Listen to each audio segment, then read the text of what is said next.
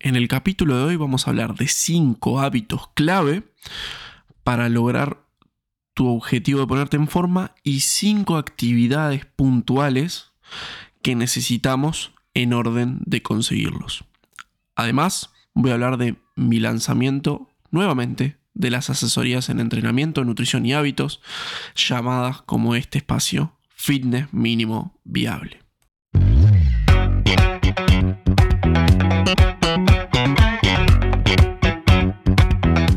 Bienvenidos a Fitness Mínimo Viable, el podcast que te va a ayudar a transformar tu físico de la forma más simple y minimalista posible. Hola, ¿cómo están? Bienvenidos a Fitness Mínimo Viable. Para el que no me conoce y es el primer capítulo que escucha, soy Nicolás Cardoso, soy eh, licenciado en Educación Física, tengo 25 años, vivo en Montevideo, Uruguay y comencé este espacio para poder ayudar a las personas a transformar su físico, ponerse en forma y eh, hacerlo de la manera más simple, minimalista y sostenible posible. Em, bueno, hoy vamos a hablar de algunas cosas importantes que, que fui repasando durante estos seis meses que estuve trabajando y mejorando el programa de entrenamiento, el programa de nutrición y el programa de hábitos eh, fui identificando algunas claves que, me parecía interesante compartirlas eh, para que algunas personas puedan ver con claridad aquellos conceptos que, engloban y que fundamentan el programa de, entrenamiento o que complementan el programa de entrenamiento. Entonces, eh, se me ocurrieron cinco que son bastante, digamos, como que engloban la gran mayoría de actividades y después también son cinco actividades o tareas que me parecen clave o determinantes en, el éxito de, este programa. Es decir, podemos hacer estos hábitos que yo te comento, pero si no hacemos estas actividades clave, nos va a costar muchísimo eh, o nos va a costar mucho más tiempo realmente llegar al, objetivo eh, que queremos. Entonces, em, voy a empezar principalmente con la presentación y el lanzamiento de mi programa de entrenamiento, nutrición y hábitos. Este programa de entrenamiento em, ya viene, digamos, es como su tercera evolución. ¿sí? Eh, la primer, me acuerdo, el primer programa de entrenamiento, pura exclusivamente de entrenamiento, se llamaba Better You y era un programa que estaba bueno desde el punto de vista de fuerza, pero mm, tenía muchas patas que le faltaban. Yo todavía no había interpretado o reconocido de alguna manera el valor determinante a igual importancia eh, de la nutrición eh, con respecto al entrenamiento. Y mm, y bueno, y eso me, mantenía muy alejado de los resultados que yo quería obtener. Entonces, a partir de ese momento, eh, me acuerdo que yo lancé ese programa en abril de 2020, cuando conseguí mi primer cliente. Eh, después por junio creo que conseguí mi segundo cliente. Y bueno, con esos dos clientes fue que, que, que salió el primer programa. Más o menos por octubre eh, me di cuenta que realmente el entrenamiento se me estaba quedando un poco corto y también no estaba logrando que las personas adquirieran los hábitos que necesitaban para mantener esos resultados.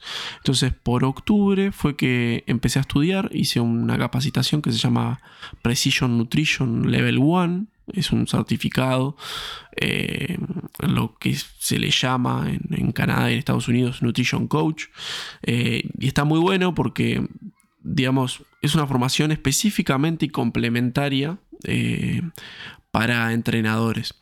Entonces, nosotros tenemos bien el scope of, practice o, el campo de estudio bien delimitado en decir, bueno, nosotros podemos dar recomendaciones generales que no, eh, digamos, integren decisiones clínicas o prescripciones médicas, ni tampoco prescripciones nutricionales.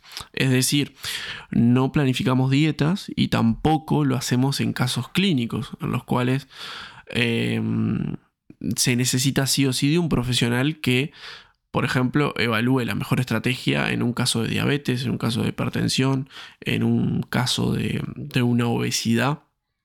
Eh, que requiera un mayor conocimiento y una habilitación legal también. Entonces, eh, sirve como recomendación general y bueno, me, sirvió como un pantallazo inicial para poder formarme. Después el gusto por nutrición aumentó y, de hecho fui comprando varios libros, adquiriendo varios libros y leyendo más acerca del tema. Y bueno, y fui armando mis propios sistemas hasta que para el segundo programa o la segunda venta de Better You ya salió la primera guía nutricional que tenía 10 hojas. Incluso esa guía nutricional de 10 hojas se extrapoló al, segundo programa eh, que se llamaba Enhance, que bueno, eh, ese fue un fracaso absoluto y, de hecho quiero, quiero reconocerlo, porque la palabra estaba zarpada, porque en realidad es mejorado o mejorada, y me parecía que la iba a romper y estaba súper convencido. De hecho, toda la identidad gráfica me parecía súper premium y, como que iba a tener tremendo éxito y la verdad eh, me fue muy mal, la gente no entendió que era Enhance, eh, no, no, supe comunicar realmente qué era lo que hacíamos en ese programa. Y bueno, ese programa lo que tenía era que integraba el entrenamiento, la nutrición de manera mucho más pulida, pero también los hábitos. Eh, la realidad es que no supe comunicarlo de manera adecuada y se me complicó muchísimo la venta. Cada venta que hice de ese programa te, digo con total sinceridad que no obtuvo ningún interesado propiamente por la venta, sino que los clientes que tengo hoy es porque, bueno, a, partir de subir contenido de manera habitual, eh, se fueron sumando, pero nada que ver tuvo con los procesos de venta y eso fue algo bastante frustrante. Así que, bueno, nada, eh, en base a esos datos es que dije, bueno, em, tengo que hacer algo mejor y más allá de que este es mi trabajo y me dedico a ello, necesitaba de alguna manera eh, ética y, moralmente, em, bueno, hacer un producto que realmente me sintiera orgulloso y hacer algo que realmente ayudara por completo a las personas y que no hubiera, digamos, ninguna pata floja. Em, entiendo que fallar es bueno. Eh, el tema que para mí el costo mental y el costo eh, emocional de, de, quizá eh, saber que pude hacerlo mejor me, afectaba muchísimo. Y de hecho, quiero hacer una aclaración porque parece que no obtuvo resultados y que nadie tuvo resultados. Sí, tuvieron resultados, pero pasa más por una decisión personal de mirar un poco a la industria y decir, quiero mejores resultados.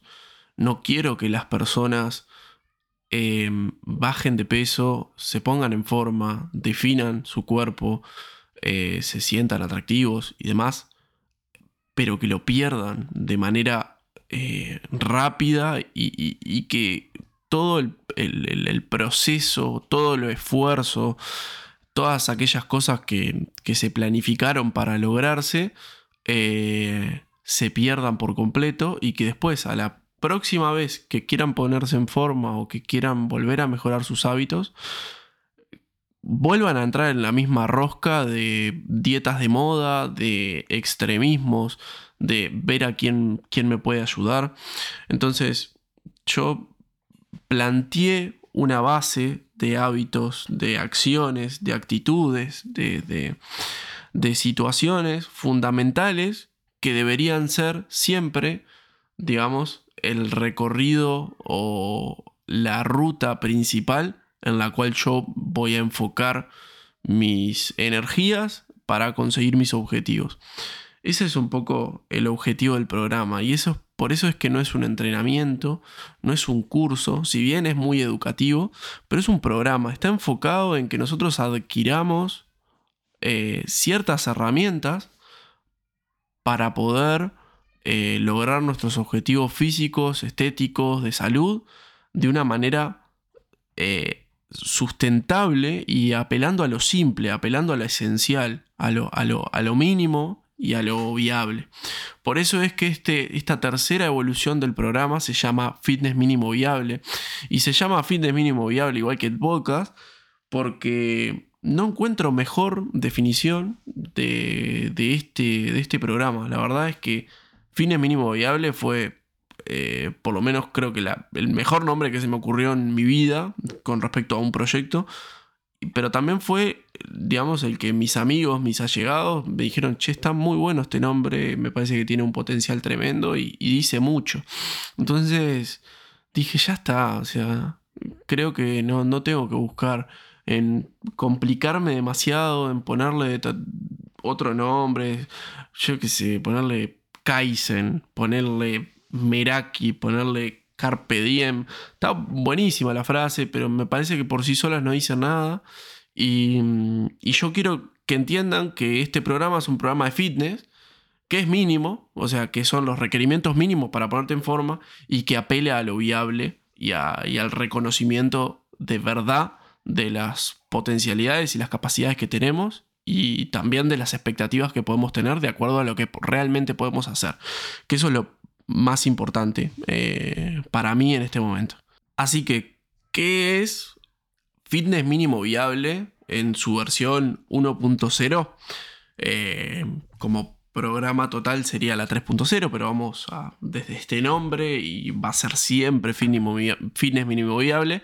Desde su versión 1.0 es un programa de entrenamiento, nutrición y hábitos es un programa de entrenamiento, esencialmente es una programación del entrenamiento, o sea que la parte principal va a ser que yo voy a planificar tu entrenamiento y te voy a guiar en el entrenamiento para que vos logres tus objetivos. En paralelo, te voy a dar herramientas nutricionales, ¿sí? una guía nutricional de 50 hojas que sirve como la base y me encantaría que la uses para todo, eh, que son recomendaciones generales basadas en evidencia y herramientas prácticas para hacer un montón de, actividades que de hecho se adelanta, te, te, spoileo un poco que vamos a hablar de parte de esas habilidades en, estas, en estos hábitos eh, que voy a nombrar más adelante.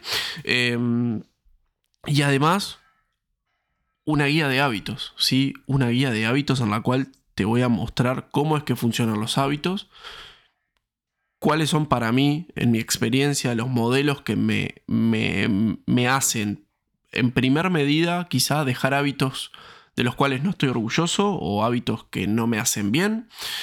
Y en segunda instancia, incorporar hábitos que me acercan al objetivo.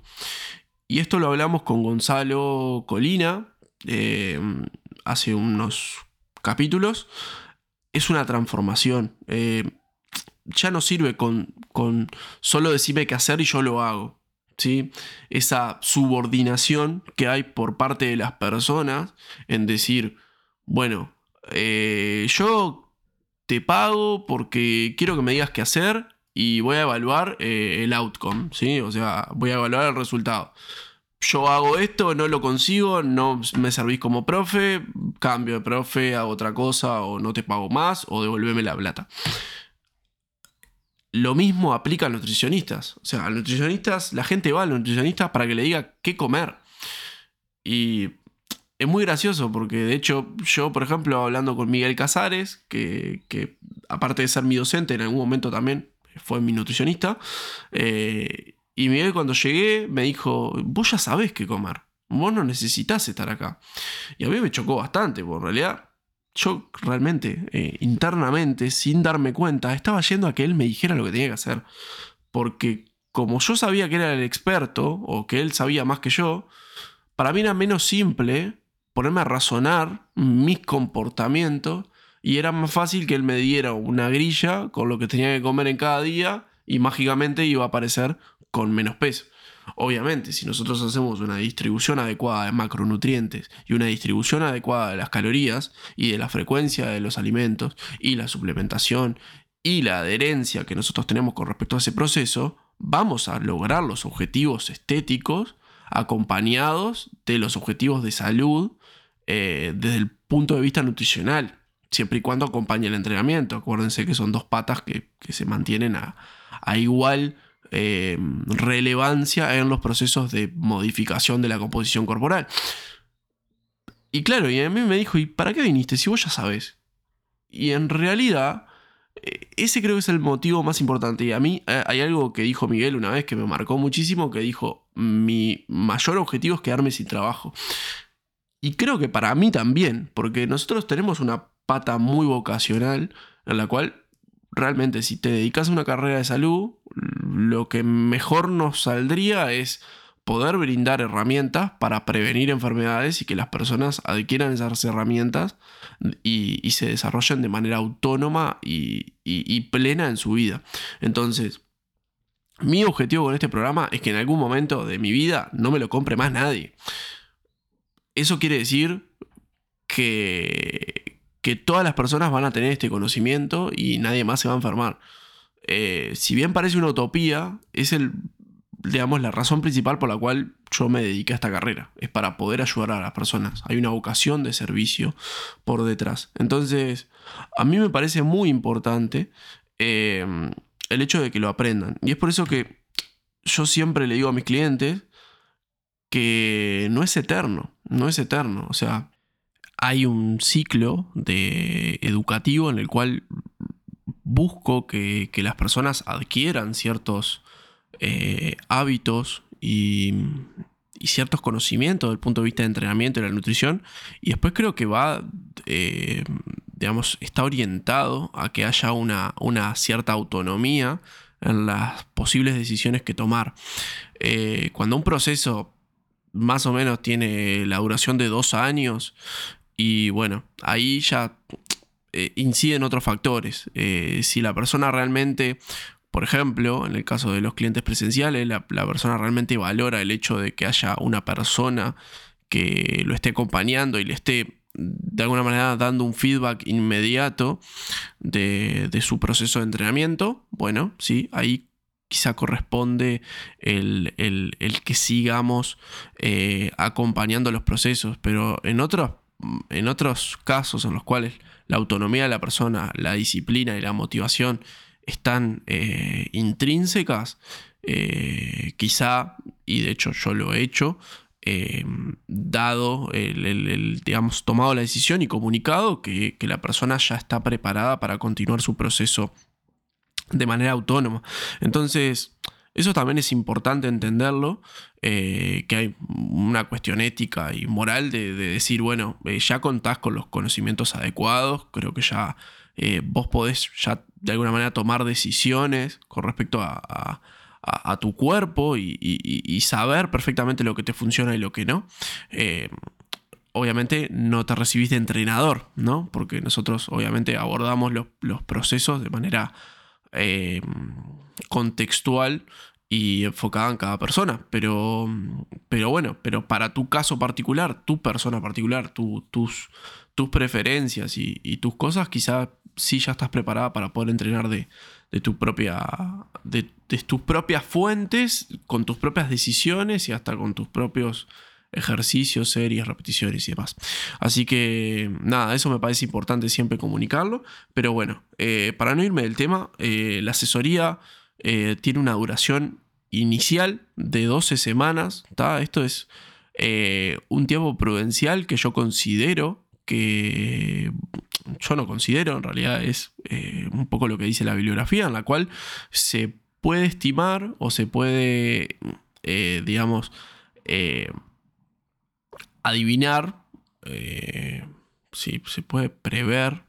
Ay, no sé, la di, demasiada vuelta, no sé. Se puede, en 12 semanas uno puede ver realmente si hay cambios significativos o no. Quizá en, en 4 semanas es, muy pronto, en 8 semanas es muy apresurado a partir de las 12, 16 semanas, eh, uno puede considerar que, ya hay un cambio significativo si se, digamos, si se controlaron debidamente determinadas variables y parámetros y, se cambiaron ciertas actitudes este, con respecto al gasto energético total, eh, la preservación de la masa muscular y el, este, la catabolización o catabolismo de, las, de, las, de los tejidos adiposos o la pérdida de grasa. Así que bueno, nada, básicamente es de 12 semanas, me gusta mucho trabajar eh, por trimestres, así que nada, esto es también un, poco de preferencia personal. Eh, evalúe la posibilidad de hacerlo de 8 semanas, la verdad que es...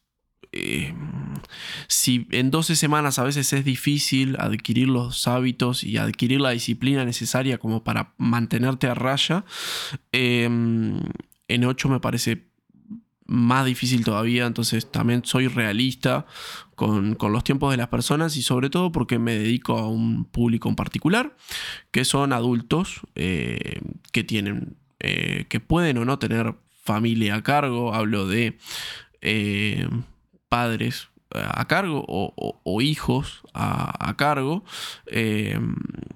tengo esos casos y, y, son, o sea, tengo clientes que cumplen con, esa, con ese con esa característica y, para mí es un, valor enorme poder ayudarlos porque sé el esfuerzo que hacen y también que tienen trabajos demandantes, carreras estresantes y quizá responsabilidades muy grandes eh, en el día a día. Entonces, para mí es un significado mucho más amplio que lo que siempre hablamos de llegar al verano. Eh, la verdad, si alguien viene y me dice, quiero llegar al verano, eh, no le encuentro un, propósito realmente válido y me gustaría poder indagar con esa persona. Obviamente es esa, o sea, no es no descarto clientes si me dicen quiero llegar al verano, porque de hecho me parece una motivación válida, pero me gustaría indagar un poco más acerca de decir, bueno, hay una insatisfacción corporal, si hay algo que nunca logré y si tengo una dificultad para, para mostrarme en público o no.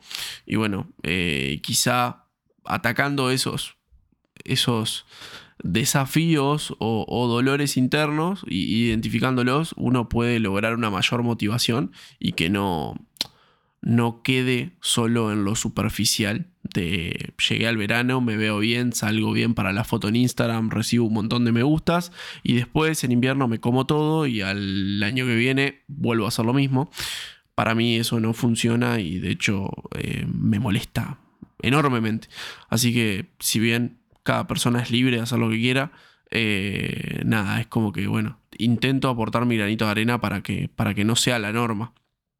Eh, que creo que a veces es la norma y la gente vende soluciones mágicas, te asume que la gente es así y que lo único que busca es eso y te venden lo que vos querés entiendo que posiblemente sea mucho más exitoso que buscarle la vuelta, como es mi caso, pero, pero no me parece eh, moral ni ético. Y, voy a dejar de usar estas dos palabras porque tampoco soy el, el super moralista y el ejemplo de nada. Tengo mis errores y mis fallos, obviamente, como cualquier ser humano. Pero nada, no me gusta vender eh, espejitos de colores y, y por eso es que este programa se llama Fitness Mínimo Viable. O sea, son los pasos básicos eh, y posibles para, poder lograrlo. Así que bueno, mañana voy a hacer un vivo eh, explicando más en detalle el programa. Eh, voy a también quizá hablar un poco de costos y de las dos modalidades, que es el online y el presencial. Van a ser cuatro cupos para cada cosa. Estuve analizando la posibilidad de agregar más horarios para poder recibir más clientes presenciales. Eso fue un desafío porque también estoy estudiando una carrera de desarrollo de software que tiene que ver con proyectos a futuro y cosas que quería realmente dominar, habilidades que quería dominar, pero me está complicando la vida en cuanto a tiempos y responsabilidad.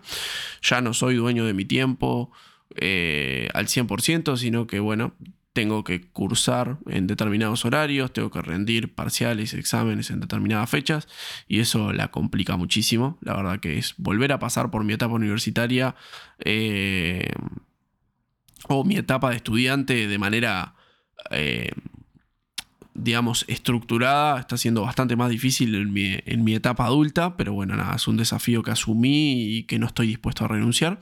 Así que bueno, nada, un poco ahí hacer una ingeniería para poder lograr, eh, poder meter unos horarios, agregué dos horarios más y eso me permitió, en vez de tomar dos personas más presenciales, tomar cuatro. Eh, si sos de Uruguay o de Montevideo, trabajo en el este de Montevideo por motivos pura y exclusivamente logísticos, no por ninguna preferencia personal con respecto a ninguna zona. Em, y bueno, de manera online puedes trabajar por fuera de esa zona del este de Montevideo, desde Punta Garretas hasta Carrasco o Parque Miramar. Y si vivís en el interior o vivís en el exterior, sos de Argentina, Brasil, España, Estados Unidos. Eh, tuve gente de muchos lugares. Eh, tengo la gran fortuna, gracias a mis padres, de poder manejar otro idioma. Así que no sé, obviamente este podcast es en español, pero si hay alguno que está practicando eh, español mientras escucha esto y, es de habla, eh, habla inglés, también me animo y me defiendo por ese lado. Así que, nada, no voy a dar más vuelta y voy a pasar al tema, que llevamos 25 minutos de capítulo. Y, lo más importante va a ser lo, lo siguiente. Así que nada, en resumen, mañana a las 9 hora de Uruguay, a las 21 horas hora de Uruguay, 9 pm, perdón, que no, no especifique, va a haber un vivo en mi Instagram, arroba Nico Fit, explicando en detalle el programa y mostrándolo por dentro. Eh, bueno, voy a pasar a estos hábitos eh, que para mí son clave y los puse en verbos eh, en infinitivo porque me parecen súper potentes. El primero es reconocer reconocer y ser realistas. O sea, esto es súper importante porque en el momento en el cual yo soy realista, soy realista con mis expectativas y, con lo que realmente puedo lograr. Entonces, un poco reconocer, y pasando a, términos específicos, me parece que podemos reconocer el tiempo que tenemos disponible para poder entrenar, el tiempo que tenemos disponible para poder planificar los alimentos y el tiempo que tenemos disponible, por ejemplo, para dormir o para dedicarle a la familia. El poder determinar qué tiempo le quiero dedicar a cada cosa eh, me puede ayudar muchísimo en mi camino de ponerme en forma. Eh, después, ¿qué otra cosa tengo que reconocer? Mi nivel de experiencia entrenando. Yo no puedo pretender verme como Schwarzenegger en sus mejores épocas eh, si nunca fui al gimnasio. Eh, entonces, uno también tiene que tener expectativas y, saber lo que cuesta hacer eso. Y, y, como es, este, la otra vez leí, por ejemplo, de un de un investigador que además es físico-culturista, que él decía que para llegar a, lo que él llegó le llevó 10 años eh, de entrenamiento concurrente y persistente para, para, llegar a esos niveles de fuerza y de, desarrollo muscular. Entonces, si a una persona que, llega al pico de su, de su, de su rendimiento le lleva 10 años, eh, nada, me parece que a veces nosotros en 12 semanas eh, nos ponemos expectativas demasiado altas eh, y, me parece que, que, bueno, que esto es un tema muy, muy interesante para, para, poder hablarlo de lleno en un podcast. Pero nada, tenemos que realmente ver cuáles van a ser nuestras expectativas eh, y después más adelante, espero, lo, lo, profundizaremos en un capítulo en particular. Y después también mis características, características personales, perdón que me, me tranqué. Eh, mis características personales...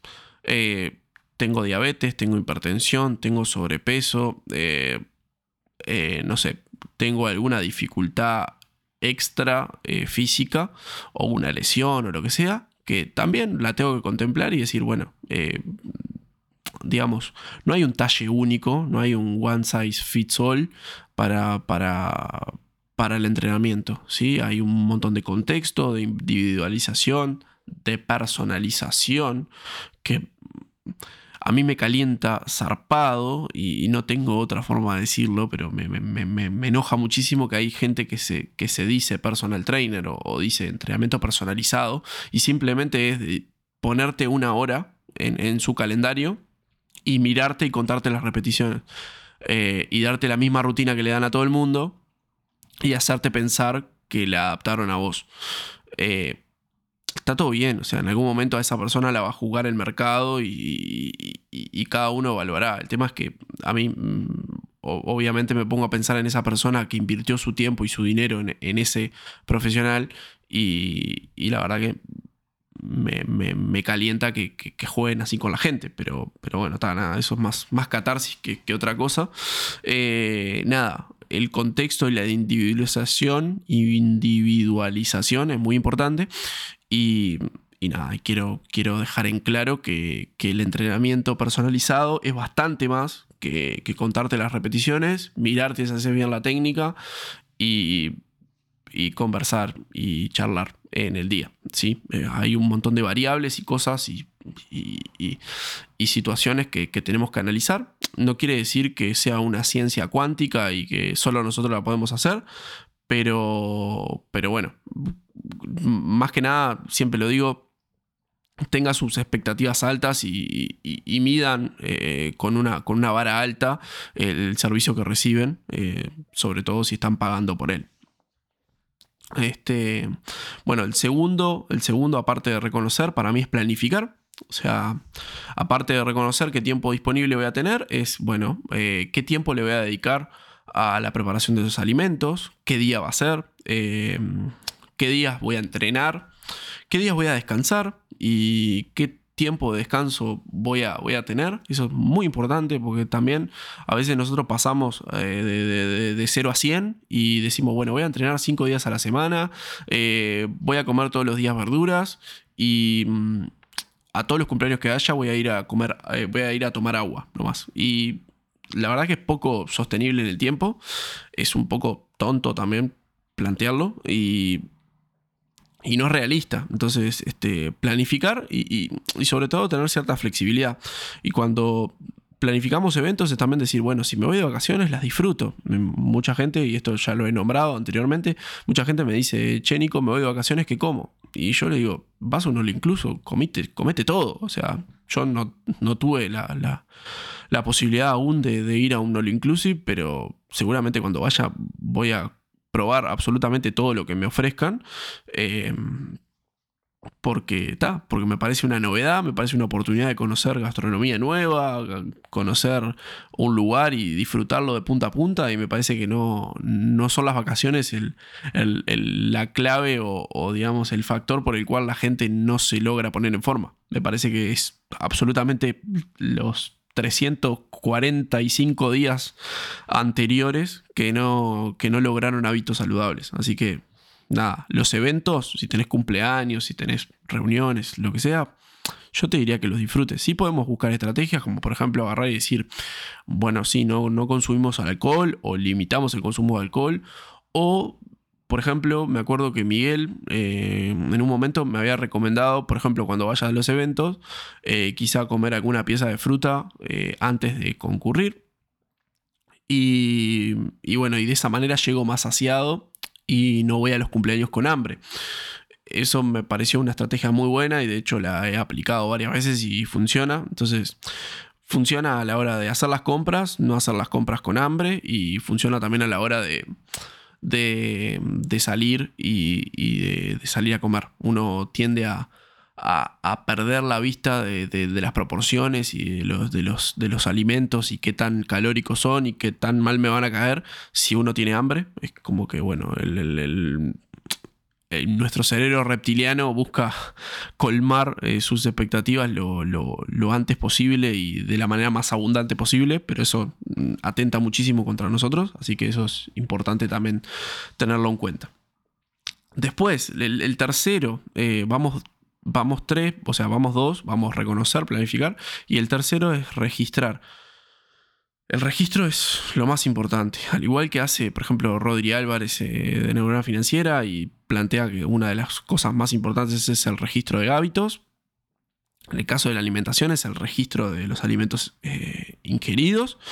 Eh, eso nos va a dar el parámetro de, las calorías que ingerimos, de, la distribución de los macronutrientes y qué tan cerca y qué tan alineados vamos con nuestro proceso de, déficit calórico, de, equilibrio, de mantenimiento o de aumento de, masa muscular.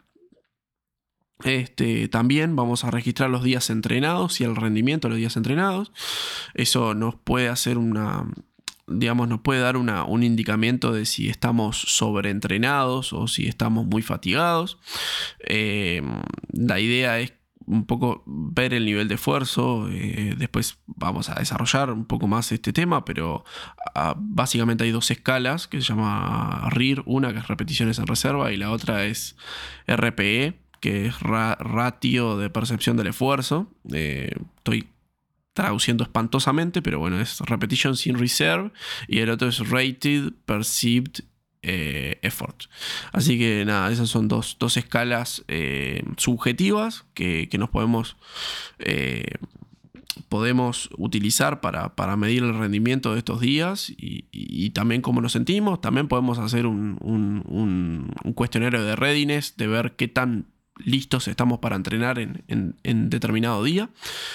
Y también, también registrar medidas, eh, fotos corporales, eh, registrar perímetros, este, nada, usar algún tipo de, método tipo eh, cineantropometría, bioimpedancia. No voy a entrar en detalles de cuál es más efectivo o no. Simplemente, si vas a usar uno, úsalo de manera consistente para poder evaluar después que es el cuarto punto.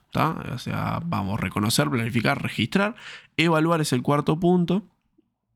Y bueno, en base a este registro, a esta planificación y este reconocimiento, evaluar si estoy yendo hacia adelante, si cada vez estoy más cerca de mi objetivo, o eh, interpretar los datos, corregir posibles errores eh, y ajustar parámetros. Básicamente es esa la, evaluación o la reflexión de, esto. También evaluar si me estoy sintiendo cómodo y si estoy disfrutando el proceso. Eso me parece también importante eh, porque va de la mano con el quinto, que es persistir. ¿Sí? Si yo no estoy contento, me va a costar mucho persistir. Y bueno, la idea es esa, es no abandonar, eh, continuar con el proceso la mayor cantidad de tiempo posible. Eh, no buscar atajos ni, extremismos, que también ya lo estuvimos mencionando. Eh, la otra vez, eh, no sé dónde fue que leí, pero decía que no podemos pretender, eh, digamos, desentendernos de 20 años de hábitos pésimos y de costumbres muy malas con respecto a nuestra salud y pretender en seis meses digamos, tapar el sol con un dedo y, hacer todo de nuevo y ahí sacar el, dedo del sol y, vernos completamente distintos. Entonces, también tenemos que entender que es un proceso que lleva tiempo, que está bueno eh, transitarlo, está bueno interpretarlo Puede ser solo, puede ser acompañado, pero tenemos que persistir y, seguir adelante. Así que bueno, esos son los cinco hábitos en forma de verbo en infinitivo que me parece súper importantes eh, poder adquirir. Y después voy a pasar a las cinco tareas eh, que yo las, las, marco como claves también en el programa de entrenamiento y que las quiero compartir. Eh, desde el punto de vista nutricional, eh, para mí evitar los ultraprocesados eh, es una de las, de las, claves más importantes, aspirar a, eh, alimentos que no tengan alterada su matriz original o no sean un conjunto de, de ingredientes demasiado grandes. Entonces, menor nivel de procesamiento está asociado a una mejor calidad nutricional, a una menor densidad calórica eh, y a una mejor variedad nutricional. E incluso eh, el consumo moderado, eh, repetido de ultraprocesados tiene una asociación. Y siempre que digo asociación, no es causa, ¿sí? es simplemente una, una relación entre el consumo de ultraprocesados y el desarrollo de las enfermedades crónicas no transmisibles y también el sedentarismo y el sobrepeso y la obesidad. Así que eh, nada, eso es para tenerlo en cuenta. Intentar evitar los ultraprocesados y consumir alimentos lo más naturales posibles. Carnes, eh, frutas, verduras, granos. Bueno, nada, ahora se me ocurren esos. Obviamente hay un montón más, pero bueno, esas son como las, tres estructuras básicas. Em, aumentar el NIT. Eh, este gasto no inducido por el ejercicio, non-exercise activity thermogenesis. ¿sí? Este, em, aumentar el NIT es aumentar el gasto energético total del día eh, con actividades que no requieran ejercicio. Y esto es decir, caminar. Caminar. Eh, no, no, tengo mejor eh, ejemplo que caminar. ahora está muy de moda el tema de... y, de hecho está muy bueno porque le aplicó cierta gamificación y cierto desafío de conseguirlo, el tema de los pasos. Así que meter 10, 15, 20 mil pasos al día. Sé que para todos no es viable por, los tiempos de estudio y los tiempos de trabajo, pero bueno, aspirar a por lo menos no menos, no menos de 7 mil pasos al día, siempre, todos los días. Eh, eso no, nos va a, potenciar los resultados del entrenamiento de fuerza en conjunto con el déficit calórico y, manejar las, otras variables. Eh, optimizar los ritmos circadianos. Y no voy a caer en reduccionismo de decir, bueno, filtra solo la luz azul. Este, y ponete unos blue blockers y filtra todas las pantallas eh, cálidas y ya vas a optimizar los ritmos circadianos. Eso es una herramienta, pero los ritmos circadianos son estos que, que digamos que tenemos de manera ancestral. Venimos con, esa configuración de vivir durante el día y dormir, sobre la dormir en la noche. Así que me parece súper importante que, intentemos, eh, más que nada, darle bola a estos, a estos ritmos circadianos, eh, exponernos al sol, eh, recibir vitamina D directo del sol. esto lo digo con total, digamos, confianza, por más de que estoy yendo a algo más, más clínico, pero es necesitamos exponernos al sol eh, de manera directa, sin protección solar, obviamente a horarios razonables, quizá de, de a partir de las 16 horas hasta las 18, eh, y en la mañana en primeras horas de 8 a 10, no más de eso, eh, o de 7 a, 9, para poder aumentar los niveles de melatonina y disminuir el cortisol. La optimización de los ritmos circadianos está asociada, y vuelvo a repetir, la asociación no quiere decir causa, eh, a menores posibilidades de adquirir cánceres por cualquier causa.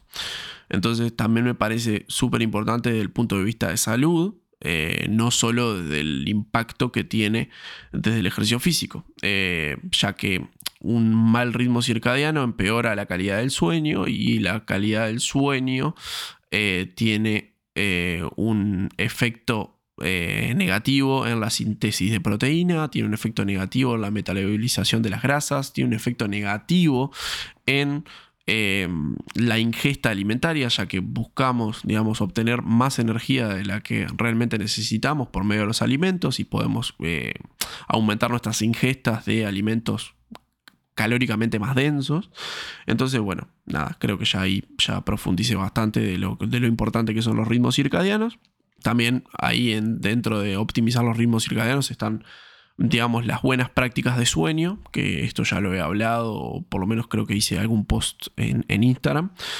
Bueno, la cuarta actividad es entrenar cerca del fallo, eh, digamos, la intensidad del entrenamiento es un aspecto determinante del posible desarrollo muscular a largo plazo, así que a mediano plazo, a corto plazo, no solo a largo plazo, pero mm, nada, tenemos que fijarnos de siempre estar a una intensidad alta que esté cercana al fallo muscular para que se produzca esa mejora y nosotros poder ir hacia adelante.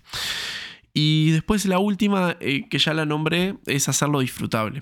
Si todo esto que nosotros estamos planificando no termina siendo disfrutable, es muy, muy difícil, de verdad, es muy difícil que nosotros logremos eh, mantenernos en el camino y no salirnos de ruta. Entonces, quiero ser muy, muy, muy eh, directo y franco con esto. Eh, trata de buscar de que en todas estas herramientas vos te sientas feliz, tranquilo y conforme. Entonces, creo que una de, de las peores cosas es realmente no ser realista con las expectativas que quiero hacer porque, o que quiero conseguir, porque no voy a estar nunca conforme de lo que voy logrando. Eh, celebrate aquellos pequeños triunfos que tengas y esos pequeños cambios. Yo trato de, de, señalarlos de manera muy, muy clara eh, con mis clientes y eh, también busca que todos esos procesos que vayas incorporando tengan partes de cosas que te gusten. Eh, no estoy hablando de que, uy, entrenaste cinco días. Bueno, entonces al sexto día que entrenes, sí o sí anda a McDonald's.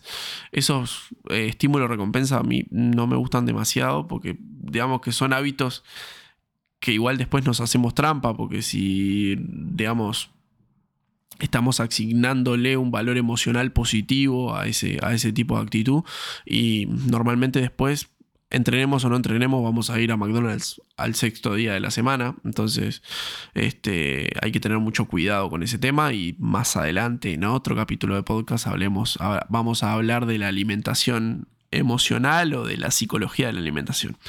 Pero bueno, nada, este, un poco resumiendo, eh, los hábitos son en infinitivo reconocer, planificar, registrar, evaluar, persistir y las actividades clave para mí son evitar ultraprocesados, aumentar el NIT, optimizar los ritmos circadianos, entrenar cerca del fallo y hacerlo disfrutable.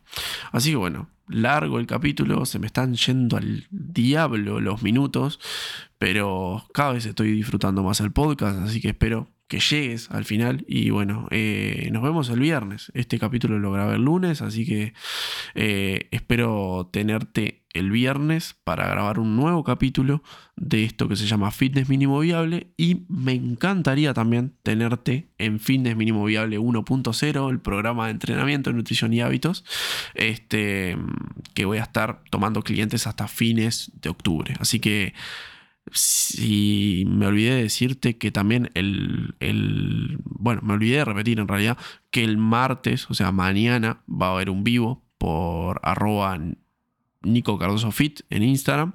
Así que te espero ahí también. Y bueno, vamos a estar en contacto. Sugerencias, dudas, críticas, cosas para mejorar, cosas que, que no hayas entendido del todo y que las haya nombrado muy rápido porfa, mandame un mensaje, me va a encantar conocerte primero y poder ayudarte. Te mando un beso grande y nos vemos en el próximo episodio. Chao, chao.